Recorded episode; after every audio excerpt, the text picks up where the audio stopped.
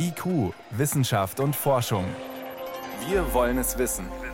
Ein Podcast von Bayern 2.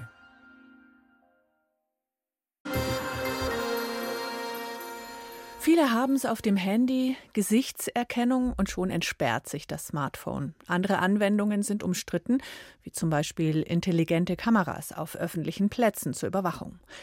Mittlerweile kommt Gesichtserkennung auch im Krieg zum Einsatz. Das ukrainische Militär identifiziert so zum Beispiel gefallene gegnerische Soldaten, erklärt mein Kollege Peter Welchering.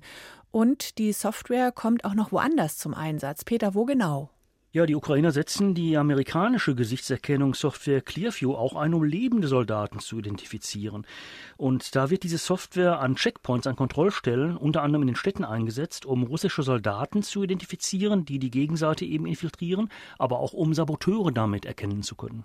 Was ist mit der anderen Seite? Russische Militärs, die setzen Gesichtserkennung auch ein. Der russische Militärgeheimdienst macht das. Die wollen damit Soldaten auf Videos identifizieren, die aus dem Kampfgebiet kommen. Ob die sich beispielsweise richtig verhalten haben oder falsch verhalten haben oder ob die etwa desertiert sind.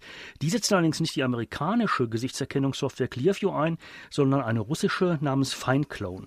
FineClone sitzt ja auch in Russland. Und es gibt dann auch noch Aktivisten und Recherchegruppen, wie etwa die britische Bellingcat-Gruppe. Die hat mit einer solchen Gesichtserkennung etwa Soldaten, russische Soldaten identifiziert, die in einem belarussischen Postamt Kriegsbeute nach Hause geschickt haben. Mhm. Welche Software benutzen die?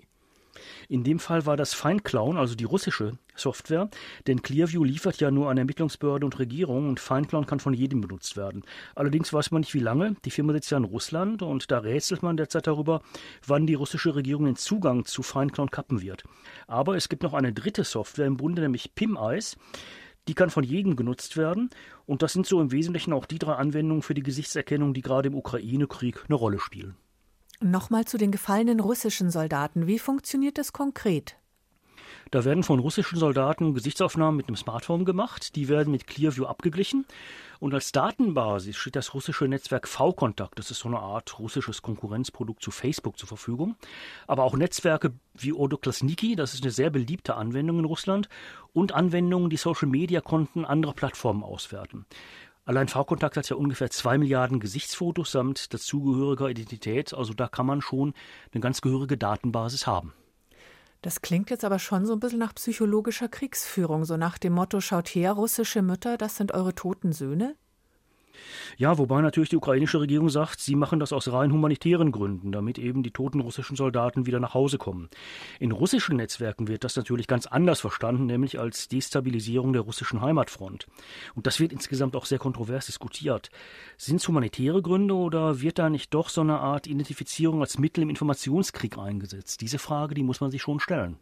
Auf welchem Weg informieren denn die ukrainischen Behörden die Verwandten von den gefallenen russischen Soldaten? In der Regel per Chat. Und da wird berichtet, dass die so benachrichtigten Verwandten das dann oft ganz erschrocken und teilweise wütend als Lüge zurückgewiesen hätten. Ja, die Frage ist ja auch tatsächlich, wie fehleranfällig ist diese Software? Also wie sehr kann man sich darauf verlassen, dass das stimmt? Ja, da gibt es so eine Art Reihenfolge. Da gilt Clearview im Allgemeinen als zuverlässiger als Findout. Findout gilt wiederum als zuverlässiger als PimEye. Das wird immer so kolportiert. Aber Forensiker etwa der US Army, die haben gegenüber der amerikanischen Bundespolizei FBI schon zu bedenken gegeben, dass Gesichtserkennungssoftware bei der Identifizierung von Leichen eben unzuverlässig sei. Und ihr Hauptargument, trübe Augen und verletzte Gesichter, die würden eben zu Fehlidentifikationen verleiten. Systematische Studien dazu haben wir allerdings noch nicht. Aber wenn man mal Daten aus Feldtests mit Gesichtserkennungssoftware nimmt, wie zum Beispiel am Bahnhof Berlin-Südkreuz, da hat die Gesichtserkennung tatsächlich 80 Prozent der eingespeicherten Versuchspersonen erkannt, wenn die eben durch so einen Bereich einer Überwachungskamera liefen. 20 Prozent allerdings sind eben nicht erkannt worden. Und bei bis zu einem Prozent wurden Menschen falsch positiv, wie das so schön heißt, erkannt. Das heißt, da schlug das System Alarm, sagte also, den haben wir in der Datenbank, ob schon der gar nicht drin war.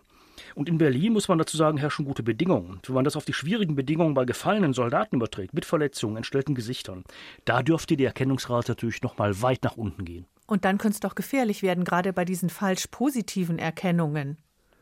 Ja klar, wenn man an einem Checkpoint etwa als Saboteur identifiziert wird, das ist keine angenehme Sache. Ne? Das ukrainische Verteidigungsministerium sagt nichts dazu. Russische Soldaten können ja nun tatsächlich über V-Kontakt und ähnliche Netzwerke identifiziert werden, aber auf welcher Datenbasis dann ein Saboteur identifiziert werden soll, das ist eben nicht so ganz klar. Da kann jeder ohne Grund verdächtigt und festgenommen werden mit dem Hinweis, die Gesichtserkennung, die hat dich eben identifiziert. Das Problem ist, eine Gesichtserkennung kann einen Saboteur nicht erkennen. Eine Gesichtserkennung macht den Abgleich eines Gesichts mit anderen Gesichtern, etwa in sozialen Netzwerken. Und dann lässt sich unter Umständen sagen, aha, sein Profil bei V-Kontakt oder ähnliches weist ihn aus als Mitglied einer russischen Militäreinheit und er ist hier in Zivil am Checkpoint. Aber ist er deshalb schon ein Saboteur? Das ist die Frage. Und die Frage ist auch, wie wirkt sich so eine militärische Anwendung dann im zivilen Leben aus? Also insgesamt gewöhnt man sich dann so langsam dran, oder? Ja, die Befürchtung wird geäußert, zumal die ukrainische Regierung ja sehr klar betont, sie setzt Clearview, also diese amerikanische Gesichtserkennung, eben nur für humanitäre Zwecke ein, nämlich damit die Verwandten von gefallenen Soldaten eben Gewissheit bekommen. Und das klingt für viele auch nach einem sehr guten Zweck und damit fallen dann natürlich Barrieren, die bisher vor dem Einsatz von Gesichtserkennungssoftware schon standen. Ja, plötzlich wird es total normal, dass jeder, jede von jedem überall erkannt werden kann. Also Privatsphäre null, oder? Ja, eben, und das ist das Geschäftsmodell von Clearview. Die sagen, jeder Mensch soll überall erkannt werden. Und die Identifikation in Kriegszeiten, die öffnet dann auch eine Tür dazu. Dann erscheint auch plötzlich Überwachung von Minderheiten, wie etwa den Uiguren in China per Gesichtserkennung in einem ganz milden Licht. Wir haben ja lange hier in Deutschland über Gesichtserkennung auf öffentlichen Plätzen in unseren Städten diskutiert. Das könnte dann hoffähig werden. Und dabei werden die Risiken von falscher Erkennung jetzt bei diesem Kriegseinsatz weitgehend ausgeblendet. Denn die richtige Identifizierung, die hängt ja von zwei Faktoren ab. Erstens einem umfangreichen und repräsentativen Trainingsdatensatz, um das neuronale Netz eben zu trainieren, die Gesichtserkennung. Und kommt es da zu Verzerrungen, dann erkennt das System die Gesichtsbilder später eben auch nicht mehr richtig. Und zweitens die fortwährende Prüfung, was das neuronale Netz für diese Gesichtserkennung denn lernt. Da kommt es ja immer wieder zu falschen Gewichtungen einzelner Erkennungsmerkmale. Und werden die dann nicht sofort behoben, dann steigt die Zahl der Falscherkennungen eben auch rasant. Gesichtserkennung im Krieg und ihre Risiken. Vielen Dank, Peter Welchering. Gerne.